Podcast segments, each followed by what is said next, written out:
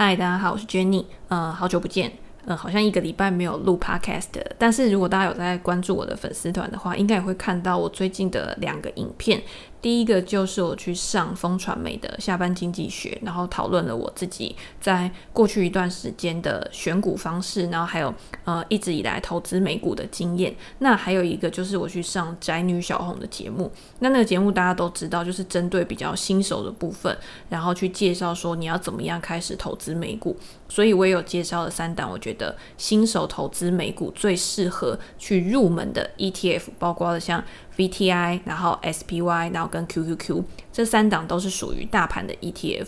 然后你在大盘回调的时候，可以去做一个逢低布局，然后呃逐步买进的一个资产配置管理。那当然，我平常在脸书粉丝团去分享的很多资讯，都是跟个别选股有关的，所以会有很多个别的公司资讯可以给大家作为参考。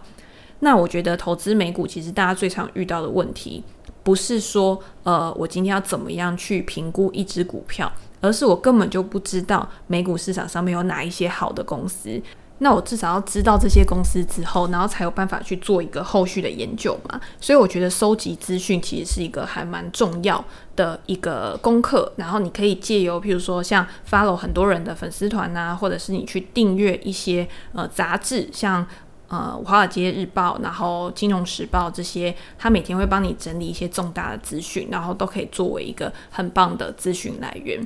那昨天有什么样比较重要的公司公布财报？第一个就是 Adobe 这家公司，它其实是一个很好的一个成长股，具有非常好的一个规模优势，然后还有它的竞争优势也是非常强的。如果你有用过像 Photoshop 或者是 Illustrator 这些软体的话，你就会知道，这基本上已经变成产业的一个。共通格式。如果你今天呃给别人一些美工软体，你没有用 Adobe 的软体的话，有可能你对方他是没有办法去打开这个软体，然后去做一个后续的作业，然后跟处理的。所以 Adobe 它在过去一段时间从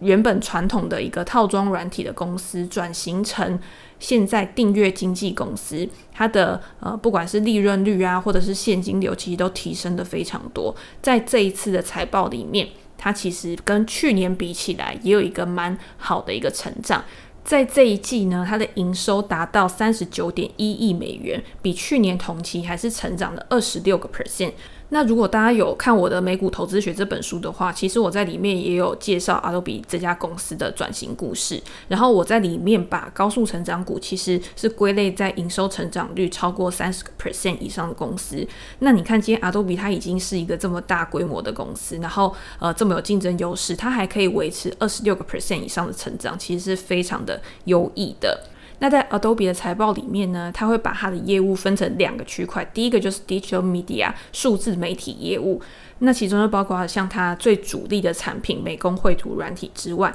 ，Adobe 现在也有在做很多的文件云端服务跟电子签名的业务，然后它最主要的竞争对手就是 Dotcom Site 这家公司，也是一个过去呃股价上涨很多的一个成长股。那 Adobe 另外一个业务呢，就是数字体验部门 Digital Experience，它这个业务就是主要在协助它的客户做一些数位转型，或者是一些数据的收集跟分析的平台。这个业务呢，跟去年同期比起来也成长了二十四个 percent。公司现在转做就是订阅经纪公司嘛，所以也会有一些呃跟订阅经济相关的指标，像年度经常性营收 ARR，这是一个可以用来衡量订阅经纪公司营收未来可持续性的一个指标。那 Adobe 它达到了一百亿美元以上。这个数字是优于分析师的预期的，反正就是整个产业，然后跟公司的营运都在一个非常良好的一个呃走势上面趋势上。那公司对下一季的财报其实也是非常乐观，给了一个很优于预期的猜测。所以我自己是觉得 Adobe 这家公司其实它基本上是没有什么大问题，反正我就是很稳健的，一直不断的朝着我自己设定的目标去前进。那你投资这样的公司有什么好处？就是在大盘波动比较剧烈的时候，其实它的股价反而是会比较稳的。那长期来看呢，基本上这个股价都是一直会持续的向上去发展。如果你有去看阿多比它近五年的股价，其实它的股价也都是翻了好几倍，表示说这家公司真的在转型之后有一个很高速的成长，才有办法去推升它的股价有一个这么大幅度的一个上涨。那讲完了阿多比之后，我们可以来讲另外一家，就是之前 WSB 热炒的一家公司 GameStop，在一月的时候造成一个市场上面的轰动，然后扰乱了整个市场情绪之后。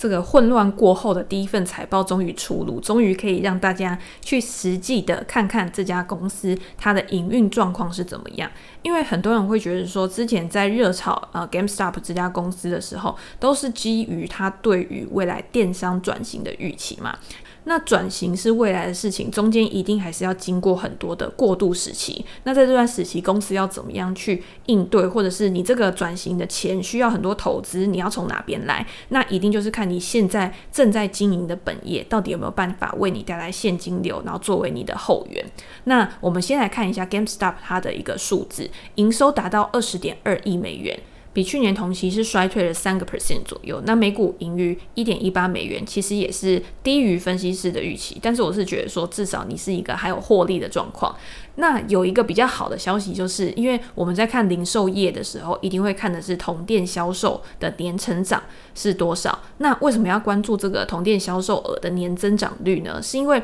这个同店销售额它统计的是过去十二个月已经在营业的店面的营收数字，它有没有去做一个成长，然后排除了就是在这段时间新店面的一个营收贡献。那看这个数字的优点，当然就是我今天要知道说，我原本这些店面它营运的状况到底好不好，我才有办法去开新的店面，对我这家公司的获利才有意义嘛。如果我今天我的营收成长完全都是在靠新的店面，但是我旧的店面可能是呃营运不彰啊，或者是甚至是在扯我新店面的后腿的话，那这样对于公司整个长期的营运状况其实是非常的不好的，只是它是潜在的，你看不到。所以通常零售啊，不管是像 GameStop。这种公司，或者是像 Nike，或者是像 Costco 这些公司，它都会告诉你说，我的同店销售成长的金额是多少，然后用来评估说我原本这间公司它的营运效率是怎么样的。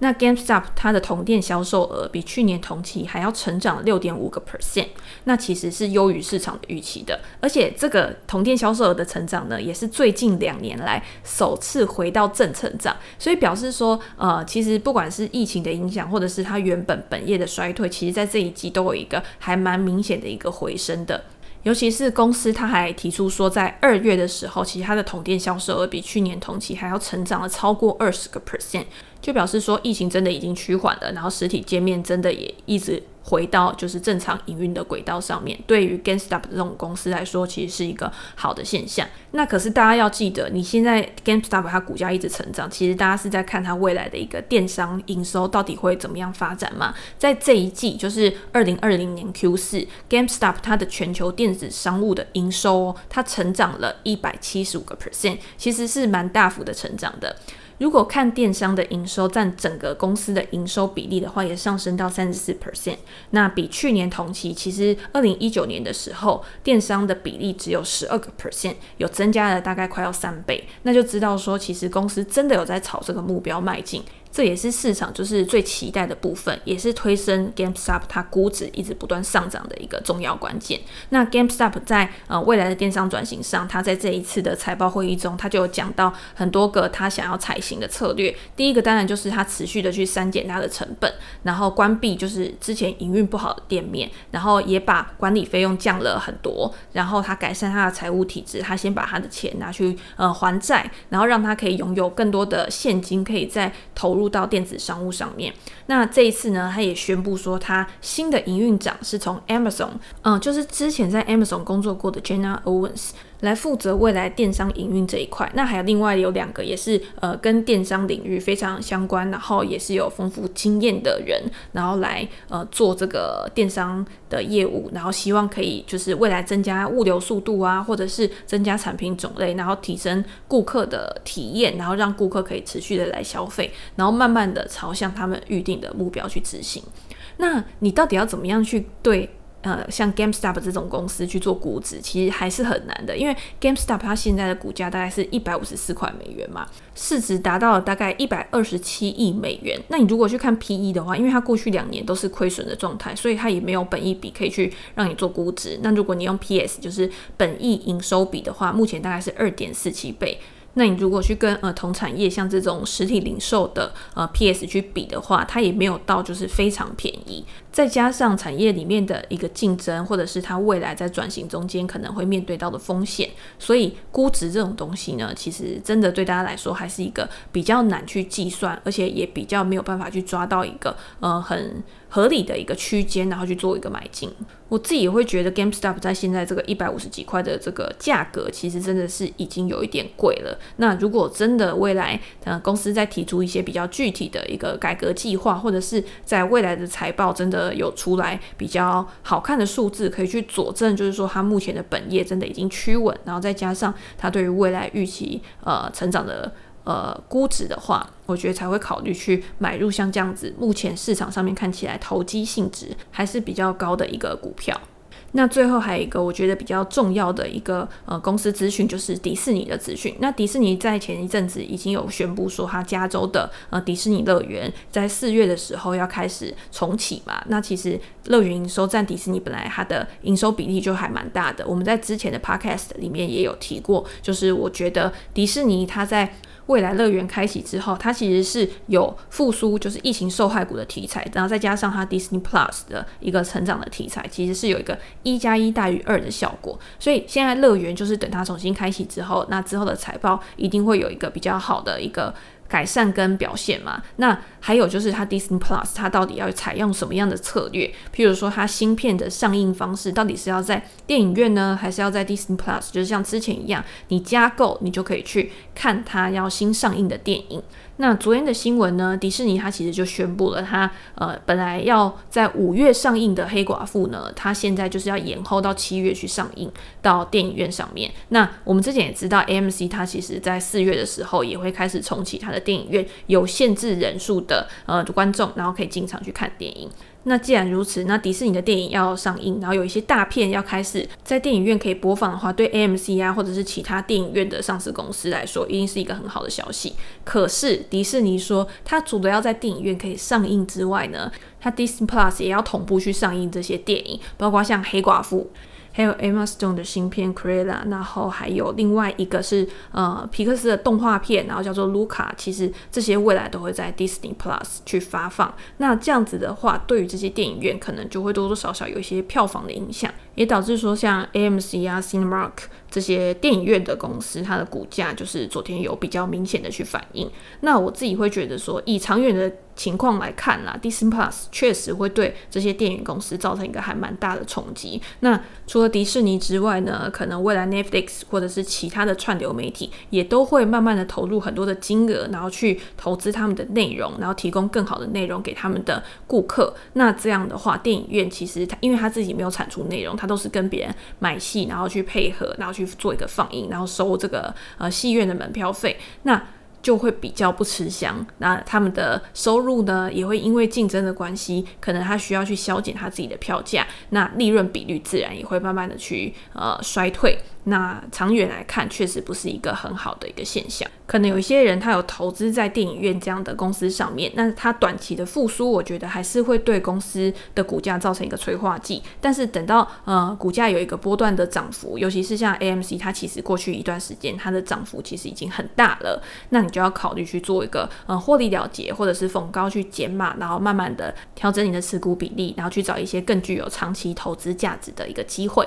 好，那这就是我觉得昨天我看到比较重要的一些美股的新闻，然后跟大家分享。那接下来呢，因为我有一段时间没有录 podcast 了嘛，但是陆陆续续都有收到很多读者的一些问题，比如说他们在选股上面啊，或者是投资组合的配置上面啊，可能有一些想法想要去讨论的。那在这个后半段，我们可以来跟大家做一个分享。那第一个读者他给我的问题就是，他觉得他会做一个十年以上的长期投资。我觉得十年其实真的是一个投资你需要去界定的一个分水岭，因为。因为人在呃年纪不断增长的过程当中，你看你二十岁、三十岁、四十岁，你可能都会面临到一个人生转折的一个阶段。不管是结婚，然后你拥有一个家庭，然后到你可能会有小孩子，那小孩子长大之后呢，你可能会需要去做自产啊，或者是做更多的一个资产的规划。那十年呢，其实就是把你在过去这个十年累积的一个资产，然后重新做一个配置。那这个读者呢，他就说，他如果要做一个十年的投资的话，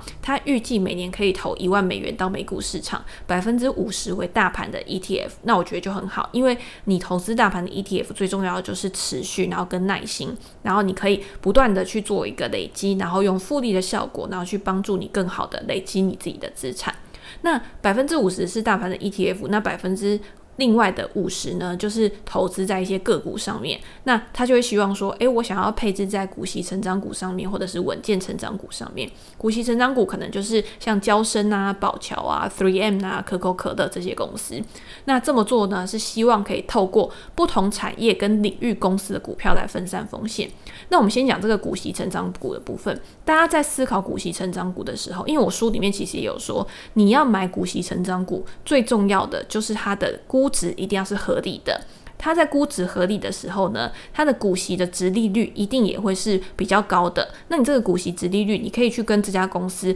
过去一段时间它股息殖利率来做一个相比。那如果今天它的股息殖利率跟过去相比，它现在是处于一个偏低的状态，那就表示说它现在的价格可能是比较高估值的。那你可能就需要去等待一个更好的一个价格，然后再去买进。那股息成长股呢？虽然说它可以持续的发放稳定的股息，但是有一好没两好嘛，就是它的股价波动一定是会比较小的，甚至在一个大多头的市场的时候。它的走势一定是会跑输那些市场上面最关注的热门股，所以你一定要认清这个事实。然后你今天把你的资金投资在股息成长股上面的话，你就是我追求的就是稳健嘛，然后可以有一个固定的一个利息的收入，然后来做一个现金流的一个资产的配置，我觉得就很 OK。那最重要的就是你一定要在一个合理的价格买。那什么叫做一个合理的价格？除了我们刚刚讲的值利率之外，通常大家可以去用现金流量折现法去做一个估值。我在这两天的时候，其实也有推荐大家一本书，就叫做《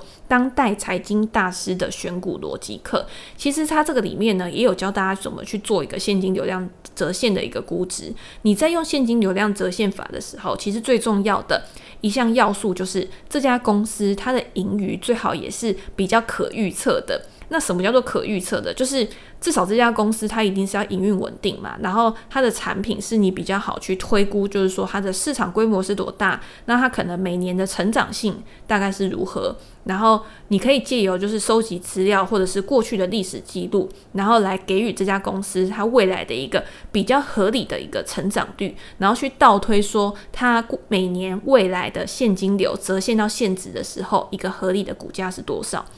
那这个东西其实不需要太复杂的一个计算，现在网络上面也有很多的网站，其实有提供这个功能。那最重要的就是说，你今天在选股的时候，如果你是选一个呃没有获利的公司，或者是它的盈余的呃波动性是非常大的公司，那你算出来的合理股价，其实它的差异就会非常大，就比较不适合去用这样子的估值方式。那还蛮建议大家去看这一本书。然后也可以到我的 IG 或者是我的 Facebook 都有去推荐这本书的一些内容的介绍，然后你再去选择要不要去呃做一个深入的阅读。那好，那剩下来的百分之二十五呢？因为我们刚刚已经讲说是股息成长股了。那这个读者他说他剩下来的最后百分之二十五，他希望放在稳健成长股。那投资的标的呢，会从 S M P 五百的指数成分股里面去找。我觉得这是一个很好的一个出发点，就是你今天你到美股，你如果都不太认识美股市场里面的公司的话。从指数成分股里面去找，一定是最好的，因为指数成分股其实是委员会已经先帮你筛选过美国最强的五百家公司，然后按照市值加权，然后去做一个权重的排序。所以一开始你会看到的公司，一定都是你很熟悉的，譬如说像什么。Apple 啊，Amazon 啊，这些公司，那这些公司其实我也会觉得，他们现在也都是一个处于稳健成长的轨道上面。那为什么他们没有办法高速成长？因为他们的规模已经太庞大了。所以你今天你要高速成长，其实通常是比较中小型的公司，它会比较有一个爆发性的一个潜力。那呃，如果你今天变成稳健成长股，就是你的企业的生命周期已经到一个比较稳健啊，然后呃，成长的一个固定的一个成长速率的话，其实也没有什么不好。但是表示说你的本业收入其实是很稳定的。那你看现在这些科技巨头，它除了它的本业收入很稳定之外，它会拿它就是很充沛的现金流去持续的做投资，然后或者是去并购，然后去让它自己的一个竞争优势越来越强。那你去看这些公司，它的营收成长率可能没有像那些小型的公司那么高，但是他们的获利能力其实是非常好的，他们的现金流入其实它的表现是非常好的。那这样子，如果今天股市有一个什么比较大的一个波动拉回啊，或者是甚至有可能真的因为什么意外状况而崩盘的时候，其实这些公司它反而会是比较稳定的，就像我们刚刚一开始讲的 Adobe 这家公司一样，因为它有钱，它有现金，它就不怕破产，而且它有很好的能力可以去支应就是衰退期或者是呃逆风期，然后让它在这个时候呢保守作业，然后在股市又回到一个上涨的轨道，经济又重新开始有个复苏的轨道上面的时候，他要再开始积极的去做扩张就好了。所以，呃，像这读者他就说，像 Apple 啊，或者是呃联合健康公司，或者是 BRK，就是巴菲特的公司，伯克夏，然后 Facebook、Costco、Disney 这些公司，其实我觉得都是还蛮好的。一些领导公司，那这些公司呢，其实也蛮符合我刚刚讲的，就是用现金流量折现，然后去计算出一个合理的估值。那你在呃用现金流量折现的时候，有什么地方不一样？就是这些公司，你给它的预期成长率，一定是会比你刚刚那些股息成长股的预期成长率还要好，因为这些公司它目前都还有很多新的业务正在发展当中。那这些新的业务呢，对他们来说就是一个新的一个成长动能嘛。但是你说像交生啊、保桥啊、Three M 啊，你说他要有一个真的可以灌注他很大的一个成长动能的一个业务，其实是真的比较难的。那可是 Apple 可能就会有它未来的 Apple Car 啊，或者是它的软体收入，然后可以去做一个新的成长动能。那 Disney 的话就是 Disney Plus。那 Facebook 的话呢，它可能未来会做一些行动支付啊、商城啊，或者是呃其他的一些领域的发展。那像 Costco 或者是 BRK 呢，其实我觉得他们就比较处于一个呃虽然是领导公司，但是你还是要去思考说它有没有什么潜在的催化剂，可以去帮助这个功能做一个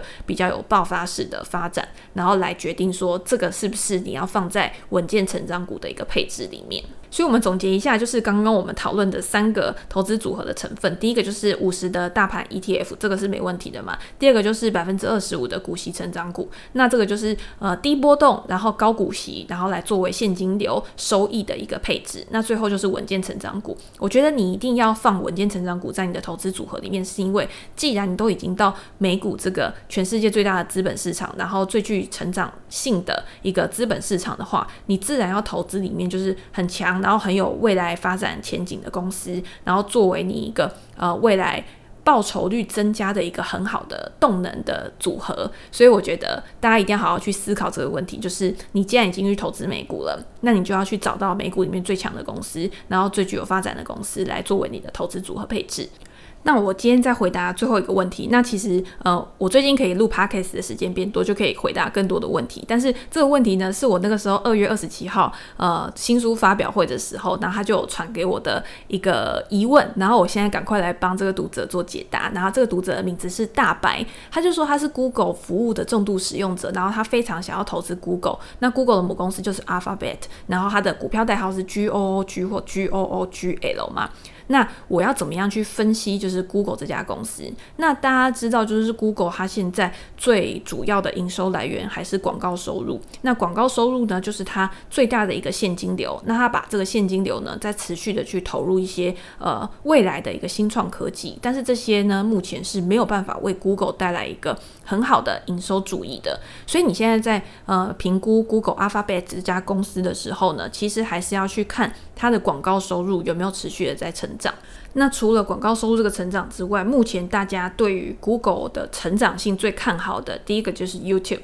因为之前它是没有去公布它 YouTube 营收的一个成长，然后还有一个使用人数的一个数字，所以你没有办法去知道说 YouTube 对 Google 的贡献到底有多少。但是它现在开始，它是有去公布说它 YouTube 的一个成长的数据，所以你可以从这边去观察说，诶，如果今天我原本的一些网页的呃。广告它成长趋缓的话，那我 YouTube 这边有没有办法去可以帮它有一个很好的成长的提升？那还有另外一个就是 Google 它的云端服务，其实现在也是大家还蛮关注的一个重点。那相比于就是一开始大家的产业龙头 Amazon，它的 AWS 其实一直以来都是 Amazon 的一个主要获利来源。那可是大家会看到，就是说开始做这个服务的人越来越多。反倒 AWS 它的成长开始趋缓，可是像微软啊，或者是像 Google 他们在呃云端服务、云端平台服务这一块的成长，反而是开始慢慢的有起来。那其实市场上面其实是很看成长率的，他就是觉得说，虽然说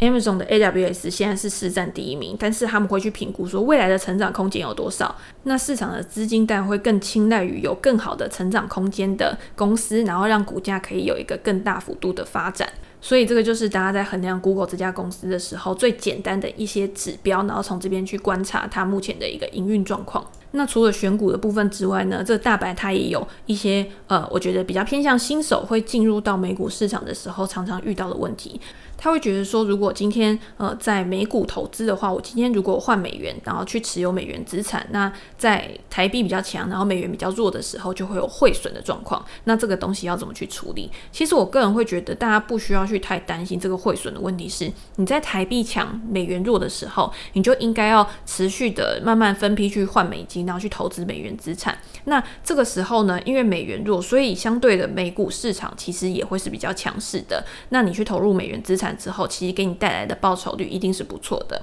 那慢慢的开始美元走强，像现在呃美元开始有筑底回升的状况，然后慢慢的开始走强。那主要也是因为美国的经济变好，然后债券殖利率变高，到一定程度的时候，你一定会开始需要去考虑，我有没有需要去做一个逢高减码，我的资产配置的一个调节。那主要你就是把美元资产换成美元的现金嘛。那换成现金之后呢，你再换回台币来，其实这个时候你会发现，诶。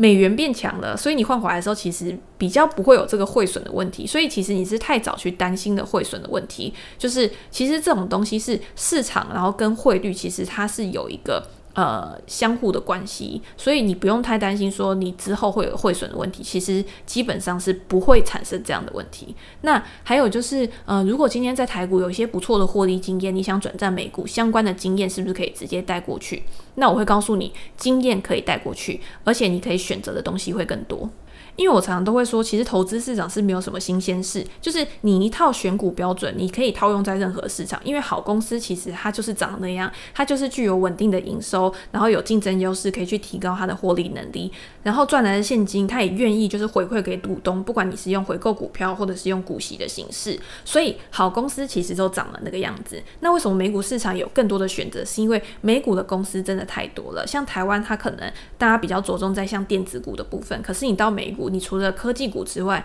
你可能餐饮股其实也是很高速的成长股，云端经济其实也是目前美股市场上面很热门的公司。那你用同样的标准，你去筛选的时候，你可以筛选到更多、更多不一样的好公司，然后让你呃可以去配置你的投资组合，然后可以更丰富、更灵活。所以我觉得两个市场的差异其实是在于呃产业的多元性。如果今天你到美股市场之后，你会发现美股市场可以选择的产业跟公司其实是更多的。然后可是你还是可以套用你原本就是你觉得很好用的选股方式，我觉得这个就没有什么太大的差异。那还有一个就是说，因为美股市场的机构很多，所以股价比较不容易被操控。我觉得这是对的，因为它的流动性是非常好的。而且我一直在强调，就是说，我觉得美股市场是一个非常具有效率的市场。就是今天发生了什么重大的事件，发生任何催化剂，比如说像财报公布、更换管理层，然后通常股价都会有一个很及时的反应。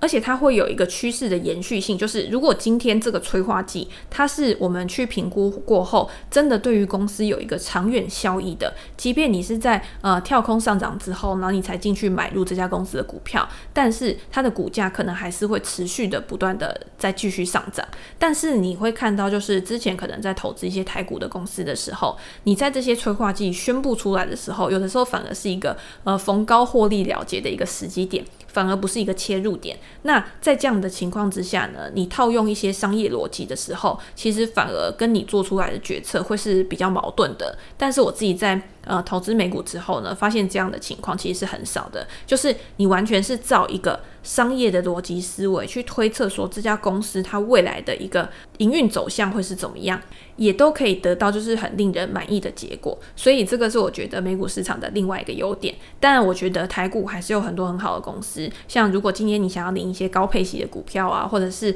呃金融股啊这一类的，我就会觉得说你把你的资金配置在台股的公司上面。然后你如果想要找成长性很好的公司的话，你就把你的资金移到美股市场。那这样子的话，基本上你在两个市场都有一个资金配置，也是一个分散风险的方式，然后分散你的资金，然后也可以为你创造一个满意的。报酬率，那就是我觉得投资美股一个很有趣的地方，那也提供给大家做参考。好，那我们今天先聊到这边，那剩下的问题我会在之后的集数跟大家做分享。那如果有什么问题，也欢迎再留言给我，然后给我一些评价，谢谢哦，拜拜。